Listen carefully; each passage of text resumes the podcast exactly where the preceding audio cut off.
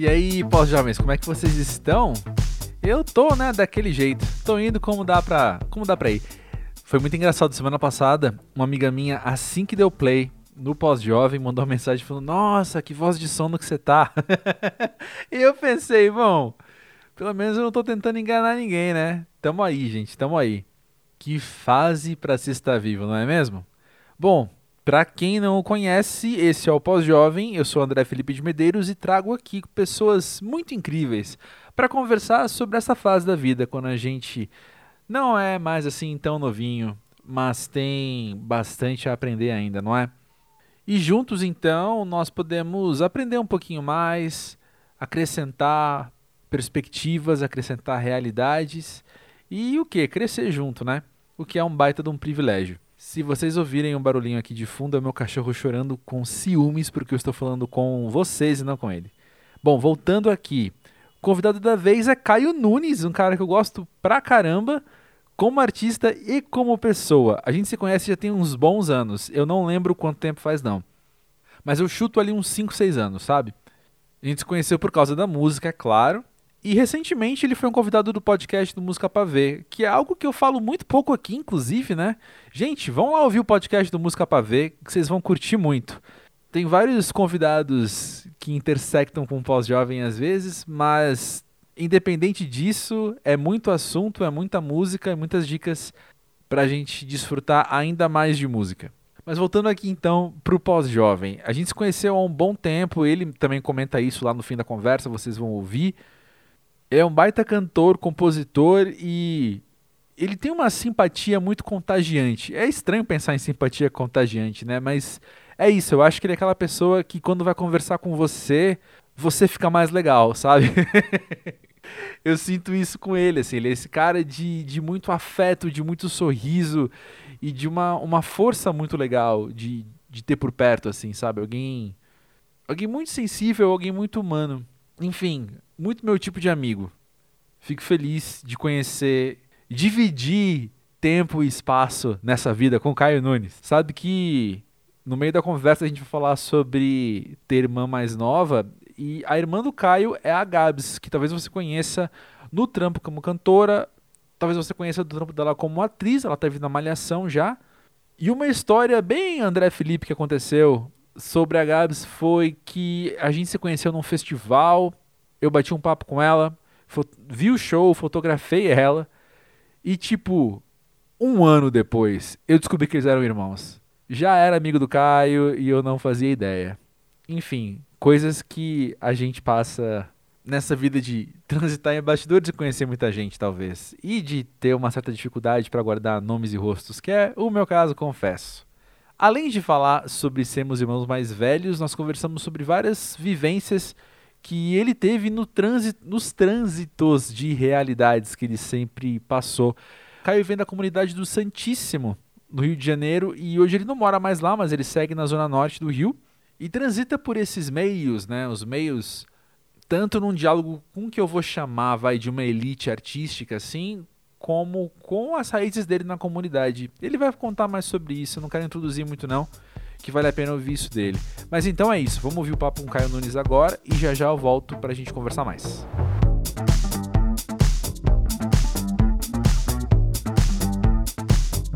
Caio Nunes, e aí? Pra e você, aí? o que é ser pós-jovem? Cara, ser pós-jovem, esse termo é maravilhoso, já digo logo aqui que eu adotei esse termo. E para mim, bom, ser pós-jovem, acho que é estar na linha tênue em, é, é, no momento em que você faz uma big manutenção dos seus sonhos, sabe? Hum. Eu me sinto hum. assim um pouco. Tem uma, eu, eu acho que eu ouvi um Mano Brown falar isso uma vez, que quando você vem da periferia, você sonha, sonha, sonha, e no final você acorda, no final da vida você acorda. Ele sempre falou isso. E eu me Caramba. sinto meio que no meio do caminho disso. Fazer manutenção dos sonhos, tentar colocar, fazer uma equação em que o sonho e a realidade um mais o outro é igual minha satisfação pessoal, é, é o que, que eu realizei, dividido pelo, pela pressão social do que, que você tem que ter aos 30 anos. Enfim, é, é uhum. meio isso. É um lugar onde eu ainda eu me sinto inserido na narrativa contemporânea, mas ao mesmo tempo vem muita gente me pedir conselho. então é meio isso. Hum. Disso de conselhos, você tá falando de gente que olha para você como alguém que tá realizando muitos sonhos? Ou você tá querendo no sentido de ter jovens olhando para você falando, olha um pós-jovem para me guiar? É, exatamente isso. Olha um pós-jovem, já tem aí uma bagagem, coisa de que fez e tal, então... Então recebo... Errados não estão, né? Não, ah, mas eu recebo muita DM de pessoas que estão começando. E, cara, e aí, o que que faz? E eu fico até feliz com isso. Fico bem feliz de, de as pessoas me olharem dessa forma, assim. Eu vou ver um moleque de 17 anos, sabe? Pô, legal. Ah, bonito isso, sim, cara. Sim, eu acho sim, bonito, eu acho bonito, acho legal. Uma coisa sobre a manutenção dos sonhos que me chama muita atenção na gente sendo pós-jovem, e eu digo isso por mim, mas digo isso também pelas conversas aqui no podcast e pelas conversas com os meus amigos ao longo da vida também, né? Que eu penso que manutenção dos sonhos de fato é uma pauta importante, porque é quando você confronta as suas expectativas sim. e as possibilidades de realidade. Sim, né? sim, sim. Total. E manutenção é uma palavra maravilhosa, Caio, porque eu penso que por um lado tem a ver com você ajustar as expectativas para baixo, de falar, calma, cara, eu sei que você sonhou alto, uhum. mas blá blá blá, ao mesmo tempo que olhar para tua própria trajetória, ver algumas conquistas que você já teve e falar, eu acho que eu preciso sonhar ainda mais alto naquela outra área ali. Sim, sim. E no meio disso, coisas que você acha que foram frustrantes podem abrir uma nova porta para um novo sonho possível. E, e também é, é, é, plantar novos sonhos também, né? Enfim, é meio sobre isso, né? Você também é, sente assim? E para você, total, me sinto muito assim, nessa questão de, de plantar novos sonhos mesmo e, e, de novo, outra palavra maravilhosa, plantar no, em tudo que plantar significa, né? De sim. semear, mas de cultivar, assim, de cuidar, sim. regar. Mas eu ia te perguntar, cara, para você, sonhar tem sido mais fácil ou mais difícil em relação à juventude? Cara, eu, num aspecto macro, acho que cada vez mais difícil, né? Eu não sou normalmente uma pessoa falando de tudo, né? Não só de música. Estou falando de mundo, né? Hoje mesmo, assim, a, é, é, o, o, momento que a gente vive é muito confuso de perspectiva. Estou uhum. falando sobre tudo, né? E, e, e ver que, pelo menos hoje, né? Tipo, hoje eu acordei super bem, tomei meu banho, tomei meu café, e liguei a Globo News. Pra quê? pra que, que eu fui fazer Pra sofrer. É, Masoquismo sofrer. chama. Porque é uma. É, é, enfim, eu que vim da história que eu vim, da onde eu vim, ver que essa coisa da, da, do futuro, do, do, repetindo o que o, o Cazuza falava, eu vejo um futuro repetir o passado. É, sentir isso todo dia e cada vez mais intensamente é uma coisa que me deixa muito para baixo, sabe? E isso engloba minhas convicções políticas, é, é, o que eu penso sobre trabalho, é, é, o que eu penso sobre família, sabe? É, às vezes eu fico bem triste mesmo. Assim, e, e, fico, e penso num, num, futuro muito sem felicidade, sabe? Eu fico meio, caraca, é isso mesmo? É isso que está acontecendo? É isso que, que louco, né, cara? É verdade, isso é uma coisa que a gente precisou confrontar alguma vez na vida, porque diferente das narrativas que passam pra gente, não só midiáticas, mas sei lá, eu acho que vem uma questão de sobrevivência do ser humano, de querer buscar um final feliz o sim, tempo todo, né? Cada sim. dia terminar bem. Sim. E eu penso que a gente precisa confrontar a ideia de que talvez o futuro não seja bom. É, porque pode não Ainda ser. mais a nossa geração, porque pode não ser. Ainda mais a nossa geração que tá vendo aquecimento global, a nossa geração é. que tá é. vendo também esse monte de coisa, a gente olhar e falar, cara, peraí, peraí, peraí, peraí, peraí. Sim, sim, sim. então tudo aquilo que eu sonhei há 10, 15 anos, agora eu preciso colocar em xeque. Eu preciso fazer a manutenção desses sonhos também. Exatamente. Porque talvez o futuro. Porque se você parar pra pensar, a verdade não há amanhã, sabe? É. Voltando, já que a gente tá citando cultura pop aqui. Sim, sim, sim. Exatamente. Que época doida para se viver que é, época doida para ser pós-jovem. É uma coisa, cara, eu nunca pensei. Eu, o Caio, em 2002, aquela criança de 7 anos, nunca imaginava que estaria em 2021 lendo sobre terraplanismo. E, e tipo, e, e, também, não, não só nisso especificamente, que eu fui muito específico, mas uma coisa de estar de, de tá vivendo, depois de toda essa trajetória histórica que a gente tem, tá vivendo um retrocesso de pessoas passando fome, pessoas não tendo nenhum tipo de, nenhum tipo de oportunidade, nem direito de, de sabe, é, essa coisa de. Isso, isso hoje me, me deixou muito mal, assim, coisa de auxílio emergencial, todas essas, uhum. essas coisas, porque eu sempre me coloco nesse lugar de tá, eu tô sempre vivendo no, na batalha, né? Sempre na luta, nada muito luxuoso, mas eu tenho meu trabalho, tá? Tô vivendo, fazendo minhas coisas. Cara, e quem não tem, mano? E quem, sabe? Eu fiquei pensando, cara, auxílio emergencial, 250 reais. Eu fico, mano, eu fui no supermercado semana passada, não comprei nada, deu 200 reais. Fiquei, uhum. Tipo, mano, e essa galera, sabe? Tipo, a gente tá vivendo um, tempo onde isso está sendo estimulado. E eu fico pensando o que, que vai ser a médio prazo, sabe?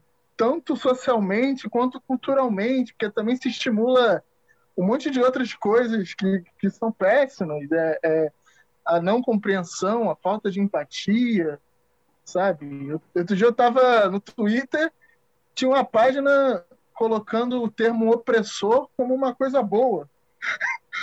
Hã? Tipo assim, a galera meio que se orgulhando. Lá, pô, não sei quem é opressor. Eu fiquei, gente, como é que eu tô vivendo em 2021? Tendo que ler isso?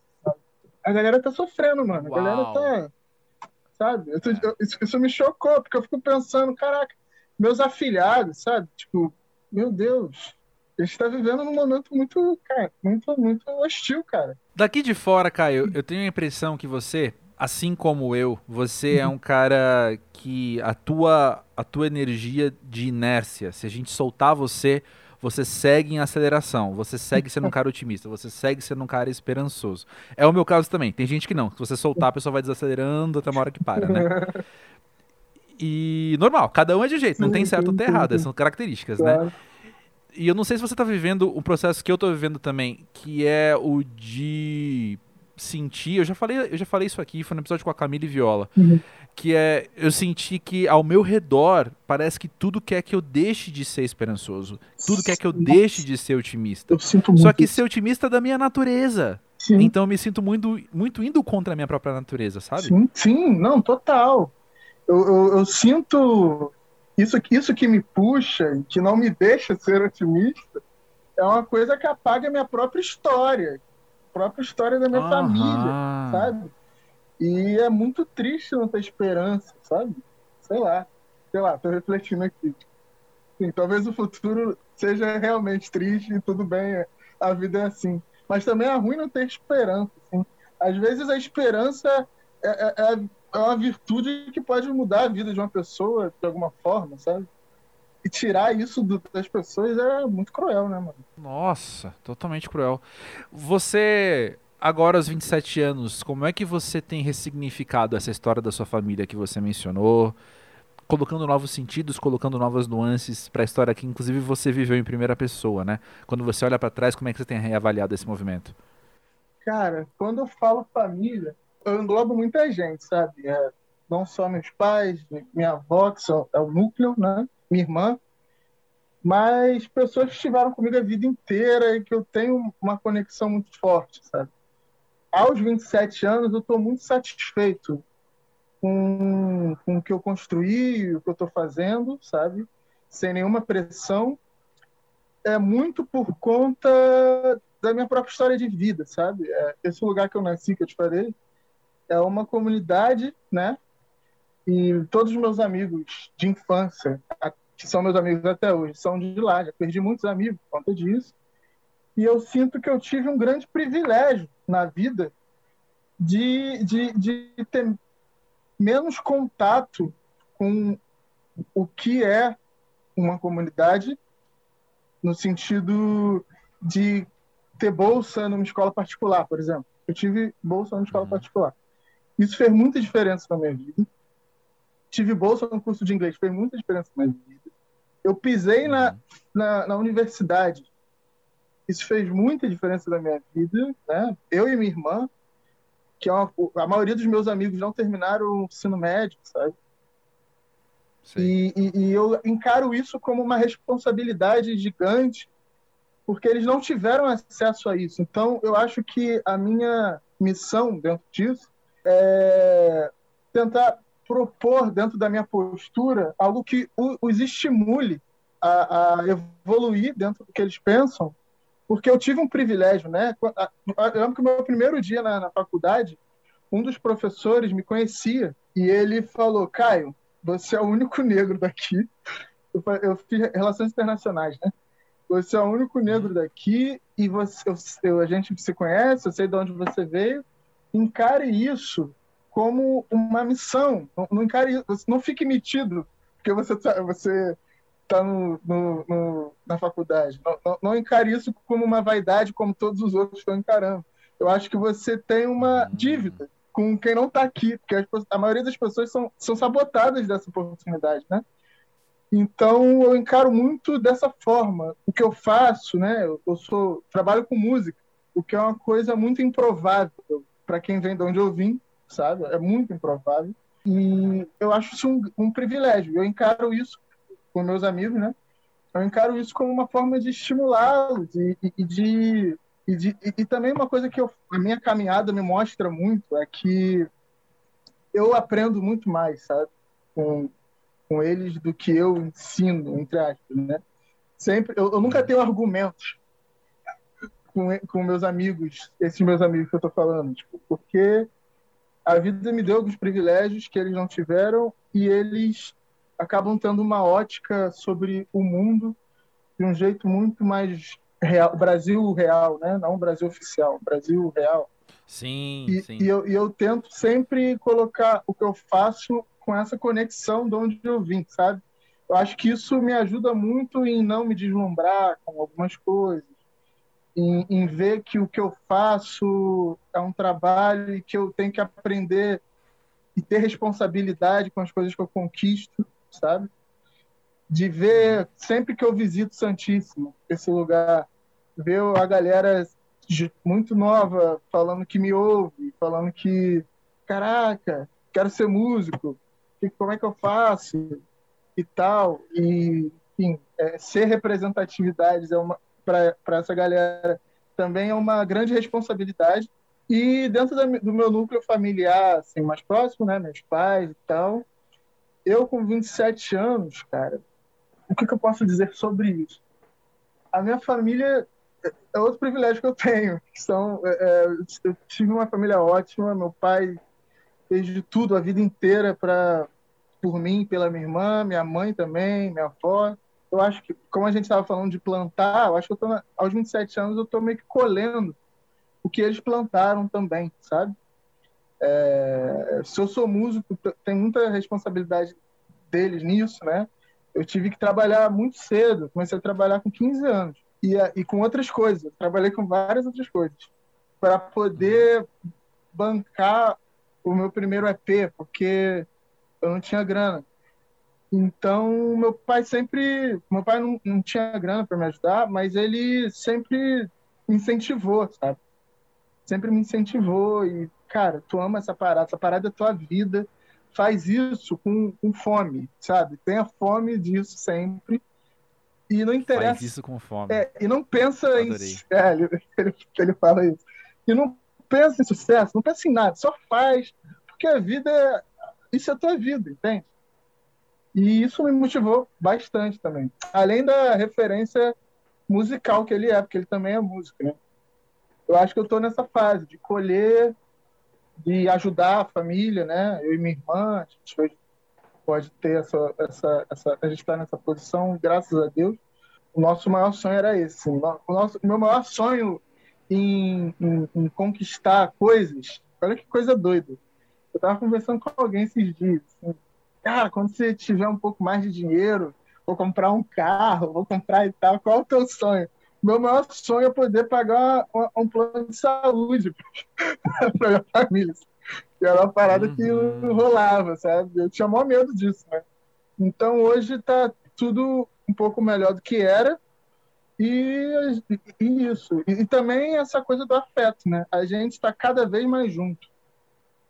Os anos se passam, a gente está cada vez mais junto. Está assim. Tá cada vez demonstrando mais afeto, mais carinho, eu considero isso uma grande evolução, né?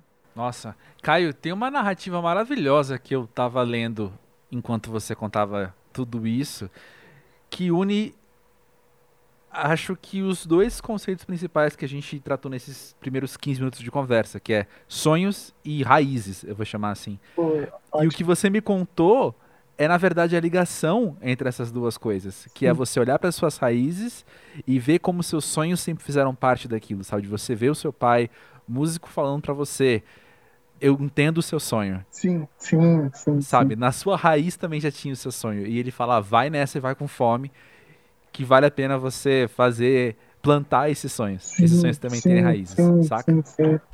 Isso é maravilhoso. Pô, isso é maravilhoso. E, cara, meu pai é um cara que eu queria te apresentar um dia. Eu acho que Bora. vocês vão conversar, ia ser ótimo.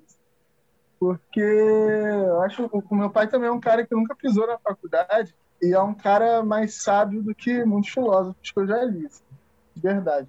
Uhum, ele fala uhum. coisas que eu fico, gente. é, e ele é muito sensível, né? Porque eu acho que ele também vê no meu sonho o sonho dele. Eu acho que também tem essa relação de paternidade, de o que ele vê como paternidade, porque ele não, a gente, ele não tem uma história legal sobre isso, sabe? Uma vez ele me falou uma parada que eu, eu, eu lembro até hoje também. Que o meu pai, infelizmente, o pai do meu pai abandonou ele, né? E aí ele sempre fala isso, cara, meu pai me abandonou e eu não vou te abandonar para você não abandonar seu filho. Hum. é meio, então, então tem um pouco isso. Eu, eu, vejo que meu pai vibra com as minhas conquistas, mais do que eu até, às vezes, sabe? Ele é um cara sim. que, se a gente pega um Uber junto, sim, ele chega pro motorista do Uber e fala: Meu filho, ó, bota no Spotify aí, não sei o quê. Ah! é muito engraçado. Que coisa boa, cara. Então dá pra ver ele vivendo o sonho também, sabe? Ah, ele é assim Sim, com a minha nossa, irmã. Nossa, que também, massa né? poder ver isso. Com a minha irmã também. Eu imagino. Eu imagino. Cara, antes de falar, antes de falar de irmã, uma coisa que eu queria conversar com você é justamente uma coisa que me bateu aqui e eu penso muito frequentemente, quando eu tô editando o pós-jovem, quando eu tô no meio das conversas eu não penso nisso, mas quando eu tô editando depois me vem na minha cabeça, que é como eu me percebo muito herdeiro ou escravo de um sistema no qual a questão da faculdade, a questão do ensino superior é tão determinante Sim. em como a gente enxerga as pessoas às vezes, né? E eu adorei essa tua frase, sabe? Meu pai é um cara que pisou na faculdade e é um dos caras mais sábios que eu conheço, mais sábios que muitos filósofos, muitos filósofos. Isso é muito massa, porque de fato também eu tenho amigos que são incrivelmente capazes em suas atividades e incrivelmente inteligentes em suas competências, que também não pisaram em faculdades, ou pisaram e depois pisaram para fora da faculdade, sabe? Sim. Não ficaram lá. E eu acho muito interessante, é só uma observação mesmo, assim, que eu acho muito interessante como a nossa linguagem muitas vezes perpetua, né? Essa, uhum. essa ideia que a gente herdou. Sim. Que sim. é uma coisa que a gente, se a gente para pra pensar, no segundo argumento a gente já refutou. A gente falou, ah, deixa pra lá. Sim, sabe? exatamente. Que é de, não, você precisa fazer faculdade, as pessoas que diplomadas têm algum valor diferente. Lembra até, nossa, aquelas coisas que a gente ouvia, sei lá, como é que isso é perpetuado hoje também, mas lembro, no meu tempo, na minha época, que eu lembro das pessoas falarem umas brincadeiras de tio, assim, do tipo, não, você precisa se formar na faculdade para quando você for preso, você ir pra sala sim, especial. Sim, cara, sim. Eu tenho um primo que ele falava isso. não, vou fazer faculdade para quando eu ser preso, eu não ser o que é uma coisa muito louca que, que isso ainda existe, tá, mano? Isso é muito bizarro. Não é? Isso é muito bizarro, tá ligado? É tão louco, é tão louco existir esse sistema, quanto é tão louco a gente continuar insistindo nessa ideia e passando para frente, mesmo que na brincadeira pros sim, outros, sim, né? Sim, olha aí, olha que isso é loucura, é cara. É... E, e, pois é. é. é uma, isso é uma coisa muito louca. E, e, e, assim, e pisando na faculdade, eu solidifiquei ainda mais essa ideia de que eu teria mais responsabilidade do que aquilo, sabe? Porque eu sempre vi a uhum. faculdade como uma ruptura, né? De ter mais uma oportunidade de trabalhar, etc. Como eu te disse, onde eu nasci, a minha galera, tipo, meus amigos estudaram até quinta série, sabe? E então, para mim, era, era aquela coisa de caraca. A gente até pensa em fazer facu uma faculdade que dê dinheiro, né? Aquela coisa de queria ser dentista. Eu já, eu já quis ser dentista. Eu falei, Massa. não, você é dentista, porque todo dentista que eu conheço tem dinheiro. Incrível. Aí eu, Incrível. Tinha, eu tinha isso na cabeça. Eu cheguei até a cogitar isso, mas, mas eu vi que eu acho que a minha responsabilidade seria muito mais do que isso. Eu poderia ter seguido uma carreira acadêmica, porém, enfim, não foi viável para mim, assim, não foi viável. É, em termos até do que a gente está falando de sonho, né? É eu estava pensando agora, claro, não era teu sonho. Não era teu sonho. mas, mas também porque, mais uma vez, me colocando num lugar de, também de privilégio, porque eu, eu tinha uma coisa estabelecida, eu tinha feito planos, tinha feito um planejamento a curto prazo, e aquilo acabou não fazendo sentido mais para mim, porque eu tinha outra coisa. Mas às vezes eu poderia não ter, então eu poderia ter seguido. Poderia estar aqui falando no pós-jovem sobre questões diplomáticas, imigração e ONU. Mas não, eu tô aqui. Que seria também interessante. Seria interessante. Porém, pois é, a vida, olha aí, como a gente tem que ressignificar os sonhos, ressignificar é. as ideias de onde a gente vai. Que interessante, né, cara? Muito interessante. Mas ó, voltando aqui ao assunto, quando eu falei que a gente ia falar sobre irmã, é claro que eu não quero conversar sobre a sua irmã, porque eu tô falando contigo. Sim. Mas é uma coisa que nós dois temos em comum, que é seu irmão mais velho. Sim, sim. Você consegue também, quando você olha para tua história, você consegue entender ou suspeitar como que essa informação moldou você em quem você é hoje? Cara, sim, consigo. Eu acho que ser irmão mais velho me, me deu muita maturidade, mano. Muita maturidade. Meus pais trabalhavam muito, eu tinha que ficar muito com a minha irmã, cuidando dela. E isso, isso acho que amplificou a minha capacidade de acolher em todos os sentidos, hum. sabe? É, a ponto de eu ser um tipo o melhor amigo da minha irmã, assim, a gente conversa coisas, relacionamento, de tal, de primeira vez que a minha irmã beijou na boca, ela contou pra mim, sabe? Uhum. Ela chegou pra mim e falou, beijou. Então, é, é, é, isso, isso me, me deu muita maturidade, não só com questões práticas, né? Porque eu tinha que fazer o arroz, a comida Sim. da minha irmã, etc.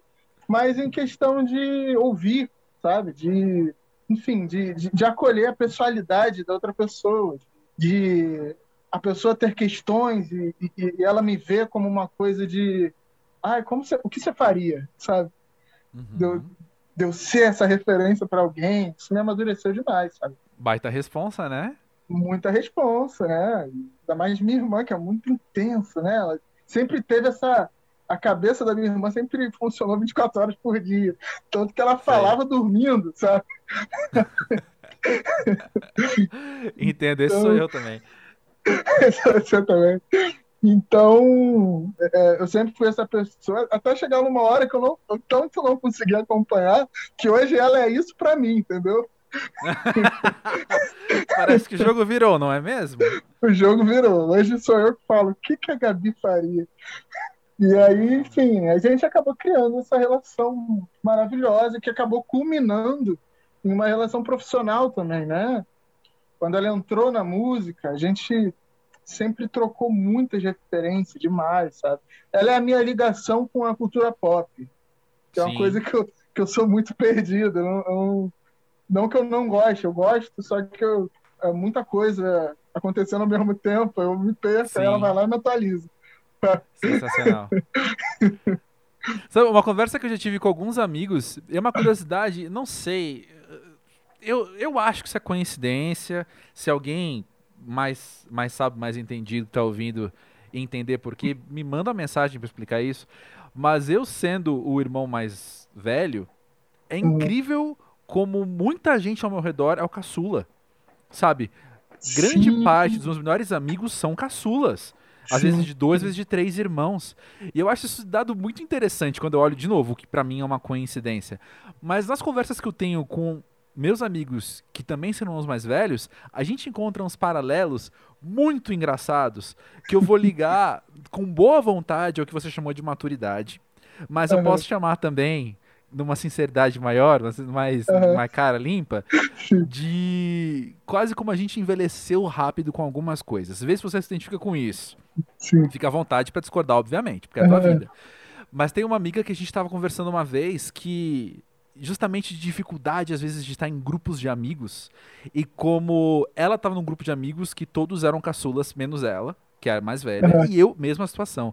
E aquela coisa da gente sempre se colocar no lugar de, peraí, o que, que é melhor para todo mundo? Peraí, peraí, mas o que, que você Nossa, acha? Como é que você acha? Muito. E todo mundo tá cagando, porque fala, eu quero tal coisa, eu quero isso, sabe? A gente vai no restaurante, e aí a pessoa sabe que ela quer, e você fala, não, mas peraí, você vai querer dividir? Ou como é que, que você prefere? Você quer depois fazer aquilo? E eu passo por momentos de real estresse com isso, desnecessariamente ficar estressado. Cara, muito. Eu vivo isso constantemente. Pois é, ah, eu também. Antes da pandemia, eu ia para um rolê com essa galera. Eu já, antes de entrar no rolê, eu já estava pensando no Uber da volta, que quem vai com quem. Sim! quem Essa é minha quem. vida. Eu sou Essa é total, é eu sou o guia de todo mundo. Totalmente. Eu vivo Exatamente. isso muito, muito, muito. Exatamente. É muito curioso, né, cara? Porque são estruturas de familiares diferentes, sei lá, é tudo muito particular, ao mesmo tempo que a gente vive uns paralelos tão rarefeitos, tão subjetivos aqui, né, que de repente quando a gente vai ver, a gente é moldado desse jeito, a gente acaba resultando numas coisas nossas, para o bem ou para o mal, né? Tem coisas que, eu, que me irritam muito em mim mesmo, por exemplo, essa, Sim. assim, essa de... E uma coisa que eu me identifiquei muito é essa coisa de ninguém ligar, todo mundo tá lá, o Caio é. tá aí, ele resolve. É, é total verdade. É. Eu tô preocupado com a hora, com o atraso, mas a gente marcou, mas eu não sei o que lá, e as pessoas estão tipo, uau! E isso, assim, na verdade, não é uma coisa. Eu nem tenho grupo de amigos, assim. Eu tenho amigos, tenho vários amigos uhum. individuais, mas assim, ao longo da vida eu tô falando, sabe? Sim, de ter sim, esses sim, amigos que eram, então, os, os caçulas e. Ah, enfim essa coisa muito. Total. Que, ao meu ver, era sempre um desafio para mim de, de embate do meu modo de vida. Sabe? Embate da minha visão de mundo, de organização. Eu nem sou um cara organizado, sabe? Mas, ao meu ver. Mas esse quê de. Tá todo mundo bem? Tá todo mundo concordando? Sim. E sim, sempre sou o primeiro eu... a ceder. Sempre o primeiro a falar, ah, então tá bom, né? Então sou o primeiro sim, a concordar sim, com o que eu não queria às vezes. Sim, e eu sinto Loucuras. isso até na minha mãe. Minha mãe é caçula, né? eu sinto isso nela também, tá? Às vezes eu sinto isso. O meu pai é irmão mais velho e a gente se conecta muito com essas questões. Que ele tinha que cuidar dos meus tios e era muito parecido. A gente tem as mesmas pautas para falar, às vezes, assim. Sim. Que a minha irmã e a minha mãe, que são caçulas, se conectam nesse sentido, sabe? É. Não, então, a minha mãe é a mais velha também. E uhum. aí eu percebo muita coisa. Eu acho que muitos dos comportamentos que eu herdei da minha mãe, na verdade, são esses paralelos que eu encontro com outras pessoas, que também são filhos mais velhos. O senso de responsabilidade, o senso de cuidar de tá todo mundo bem, esse estresse que a gente coloca na gente muito mais do que o necessário de falar, mas tá todo mundo bem? Tem como eu ajudar? Tem como eu fazer, deixar isso aqui melhor para você? Nossa, até já abordei isso com a minha terapeuta, eu, eu me coloco muito nessa posição. Até quando não tem necessidade. Essa é a questão. Às vezes não tem necessidade, eu tô lá me desgastando e falando, mas tá todo mundo bem. E o que, que acontece? Nem... Não, pois é, e o que, que acontece? Qual que é o problema? É que só a gente tá fazendo isso. tá todo mundo perfeitamente ok e Sim. você tá jurando que alguém vai cuidar de você também, e não. Não. Exatamente isso, cara. Exatamente é... isso. Ah, complicações desnecessárias da vida. Mas acho que ser pós-jovem, estar em, estando em terapia ou não, ser pós-jovem também é poder olhar para essas dinâmicas, poder observar isso e poder fazer Sim. melhores escolhas. Sem ferir, de novo, como a gente falou do otimismo, da esperança, assim, sem sim. ferir a nossa essência, sabe? Mas de fato estar aberto sim, a ser moldado, de fato seguir aberto a ser desenvolvido. E se quem tá ouvindo agora não ouviu ainda o papo recente com o Henrique da Eureka, o psicólogo, corre lá porque a gente falou sobre algo parecido com isso. Incrível. Eu ouvi, Mas hein? Eu ouvi. Recomenda? Recomendo demais, recomendo demais. Olha só, nunca rolou esse momento merchan, auto merchan pós-jovem. Gostei. Vou... Ouçam todos os convidados. É, é, vocês vão aprender muita coisa, vão refletir muita coisa. Convidado do mês. Sobe a convidado do mês na parede.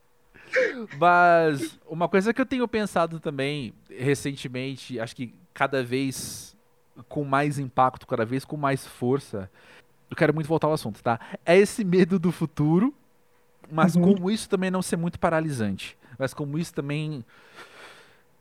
Vou falar de um jeito mais banal, uhum. que é, tá na minha uhum. cabeça mesmo. Que é como é que eu faço para viver como eu sempre vivi, no sentido de acordando e tendo forças, no sentido de acordando e mirando no amanhã, sendo uhum. que o meu entorno está dizendo, cara, pega leve, cara, talvez hoje seja um dia de, de não pensar no amanhã. Sei lá, isso para mim é tão agressivo. Muito. E eu vou. Deixa eu só abrir uma coisa aqui rapidinho no. Uhum.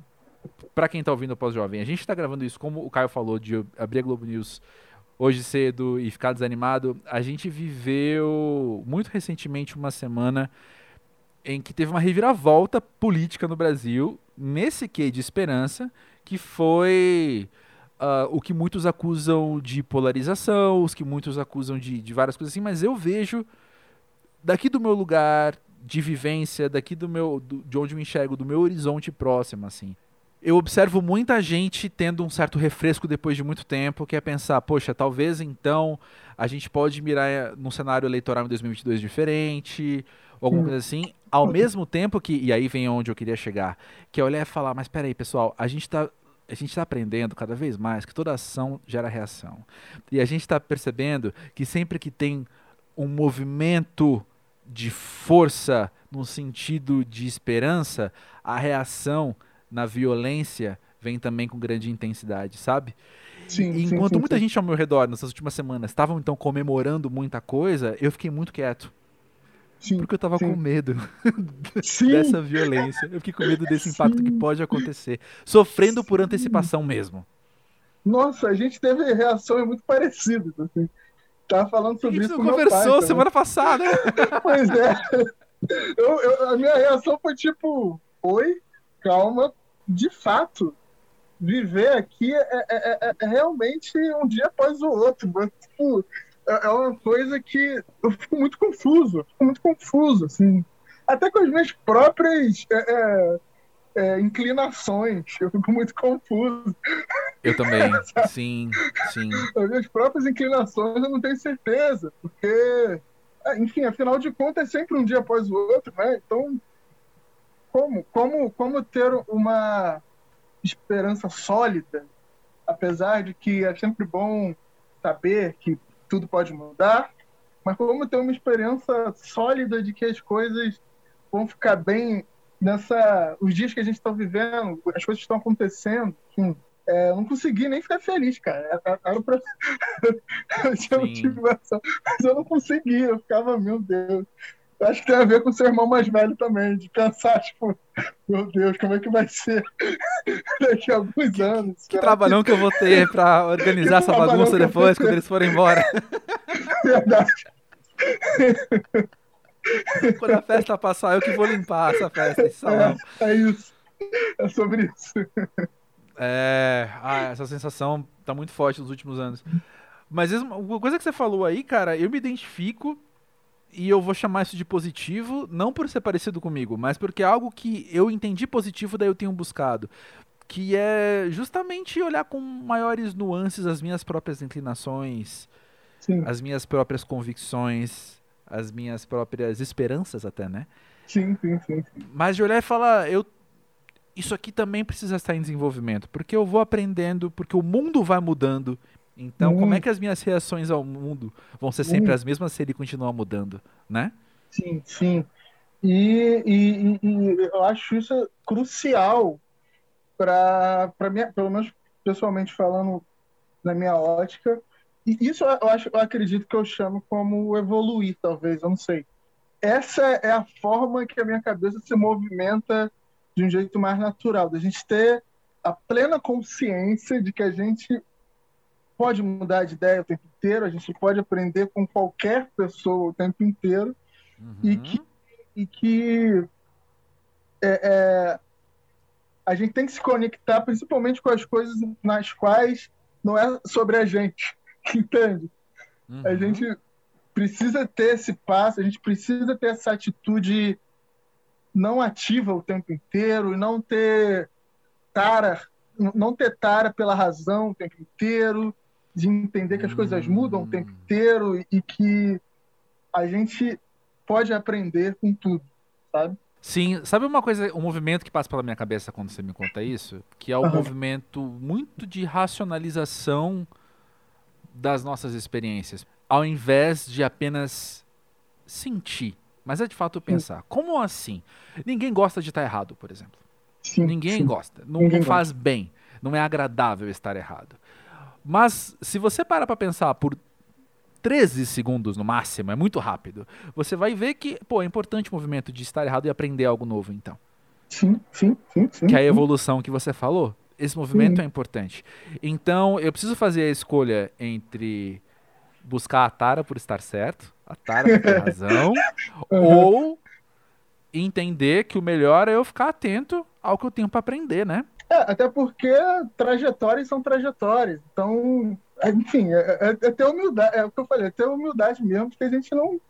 A gente pode aprender com tudo, que a gente não sabe de tudo o tempo inteiro, de dar espaço para trás, de, meu Deus, é isso, né? Ter paciência, de ouvir. Às vezes a gente tem que ouvir mais do que a gente fala, né? Aham, uhum, concordo demais. Quando você olha para sua trajetória, quando você olha para os seus últimos 27 anos, você consegue identificar quando foi em você que caiu a ficha de que você não é todo mundo, no sentido de que a tua história é tua e de que você está inserido num mundo com histórias muito múltiplas? Cara, isso aconteceu muitas vezes na minha vida. Desde que eu sou Posso criança. chutar uma?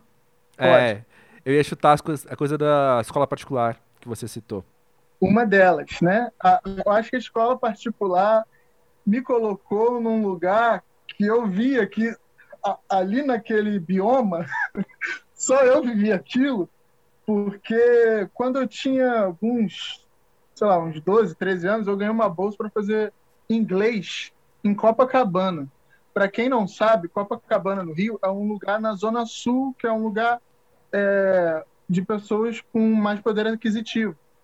E eu morava num lugar de baixo poder aquisitivo e vivia diariamente com aquela rotina onde a violência é muito presente, onde a, a miséria é muito presente, a fome é muito presente, é, a desestruturação de tudo é muito presente.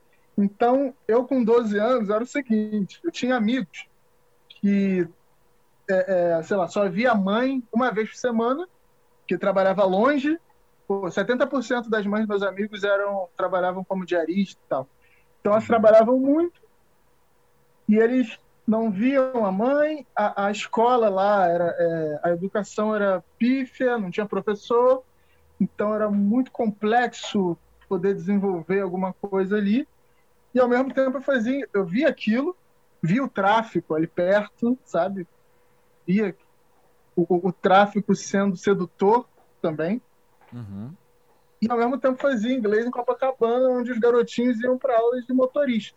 Então, isso, me, é. isso com 12 anos, isso me colocou no muro, assim, de gente, é. o, planeta é estranho, né? As coisas, eu com 12 anos eu refletia sobre isso. Eu falava, Sim. que isso, cara?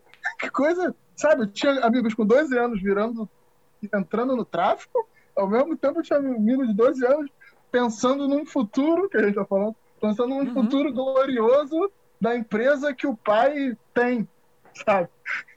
Então eu já era uma criança com 12 anos, meio... isso mudou minha vida e também foi de, assim de forma mais mais suave, mas me colocou numa posição de peraí, eu tenho uma história diferente. Sim. É, eu sou eu sou único aonde eu moro e sou único aonde eu convivo, onde eu estudo. Uhum. Então, uhum. né, o que, que, eu vou fazer com isso? Então, muitas coisas que inclusive, inclusive tem a ver com a, minha, com a formação do, do meu discurso, da, das minhas inclina, inclinações políticas, etc., nasceu ali. Uhum. Assim, de, de ver que a desigualdade existe pra caralho e, e que se não mexer ali, a coisa só piora. Então, com 12 anos, eu já refletia sobre isso. Também fui dar de cara com isso muitas vezes na vida, na faculdade. E no nos outros trabalhos que eu tive, né? Eu trabalhava no consulado. E aí, enfim, isso também significa muita coisa. E também na música, no meio da música eu também já vivi muito isso, em termos de trajetória, de, de sentir que o, o, o significado que a música tem na minha vida tem muita conexão com, com o que eu o que eu fui, com que eu, uhum. da onde eu nasci, etc. Tem muita conexão com isso. E vi que isso também é uma posição minha, sabe? De, uhum. de que, enfim, as pessoas acabam vendo isso de formas múltiplas, mas é uma isso, isso, tem é uma característica minha que tem a ver com a minha história, com o que eu vivi, etc. É. Uma coisa que fica na minha cabeça quando, quando eu ouço a sua história é que existe também uma oportunidade muito interessante da gente, em um nível muito pessoal, quebrar um pouco os moldes que são apresentados para a gente ler o mundo ao nosso redor, porque Sim. talvez eu vou falar de um jeito meio abertão, porque cultura uhum. brasileira a gente conhece, a gente dialoga, a gente convive o dia inteiro, e vou falar do, do jeito, não de, dos livros de antropologia, mas do, daqui do, do dia a dia mesmo, que é, é muito fácil pro menino da comunidade olhar pro moleque de Copacabana como o inimigo dele. E é mais fácil ainda o menino, de, creio eu, pro menino de Copacabana olhar pro menino da comunidade como inimigo dele. E você, fazendo esse trânsito, você pode se ligar às pessoas por outros valores. Você pode fazer amizades Sim. por outros Sim. valores para além desses moldes, entendeu? Eu curto aquele cara porque ele é X, Y e Z. Não porque ele mora onde ele mora, ou total, ele tem as oportunidades total. que ele tem ou não tem as coisas, total. sabe? Mas as ligações pessoais se dão por maneiras muito mais, ao meu ver, muito mais significativas, saca? Sim, sim, sim, total. É, eu tenho muito essa característica, minha irmã também tem, sabe? A gente é muito conectado com nossos amigos de infância. Assim. Uhum. E a gente, como a gente, convive num meio, etc., onde, inclusive, muita gente acha glamouroso, que, etc., uhum. etc., etc., é, acaba sendo confuso, né? Mas é, é, é, por ter vivido o que a gente viveu, acho que a gente é, é, aprendeu, não sei, talvez, não, não posso estar errado também, mas a gente aprendeu que os valores das coisas estão muito mais conectados a, a isso que você está falando aí, de, de, de, entender a importância de cada pessoa pelo que ela é real, assim, que ela demonstra ser, o que ela vive, que ela, qual a história dela, sabe? E não pelo por terceiros por, por, por coisas frívolas. É. É.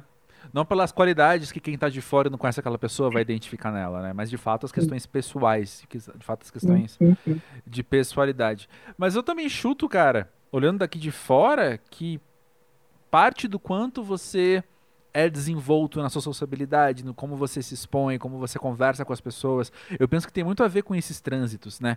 De você Sim. sempre ter sido desafiado a conversar com pessoas Sim. diferentes e ter se disposto Sim. a situações diferentes. E aí você sai na ginga, né? Você desenvolve o seu, seu samba ali pra sair isso, isso, pra acontece, se dar bem, né?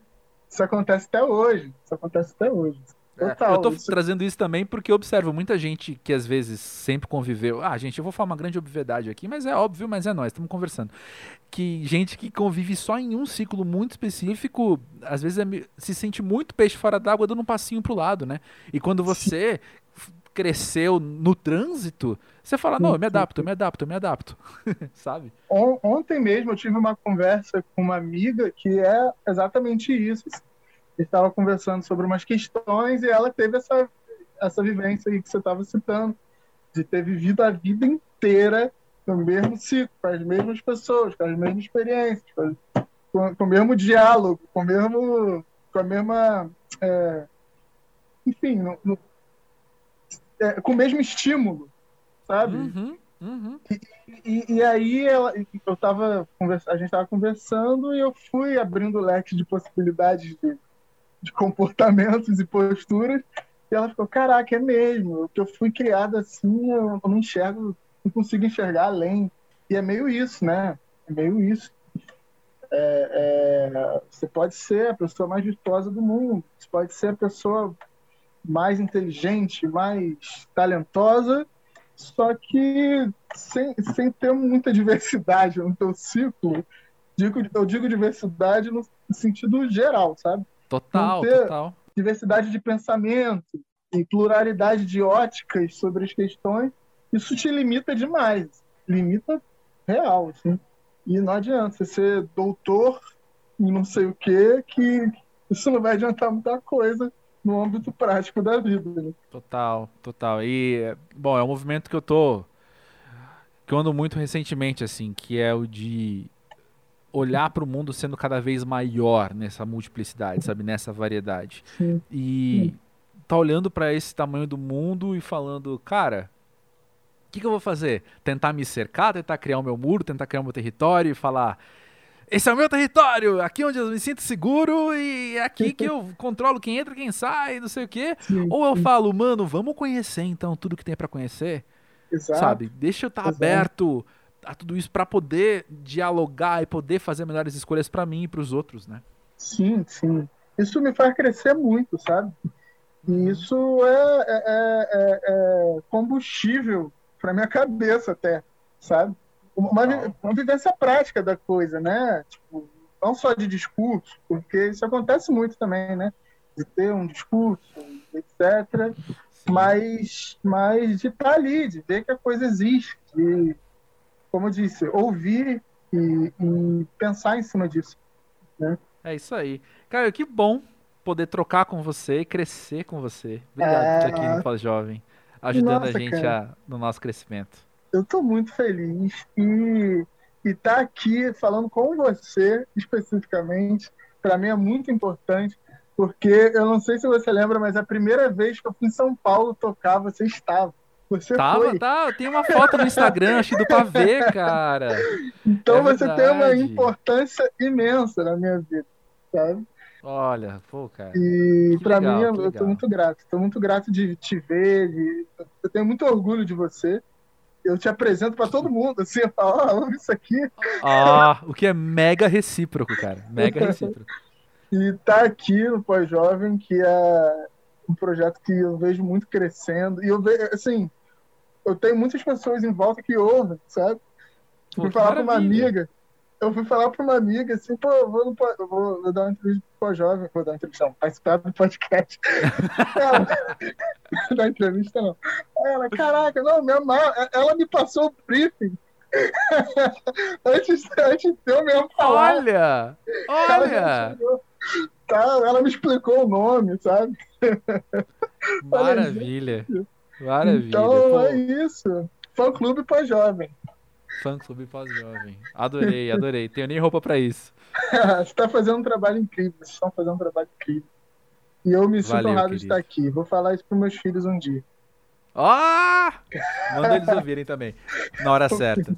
Mas valeu, Caio. Parabéns pelo trampo também. Parabéns por tudo que você tem conquistado. Tenho um orgulho valeu, absurdo querido. de cada valeu. conquista sua. Pode ter certeza disso. Valeu, querido.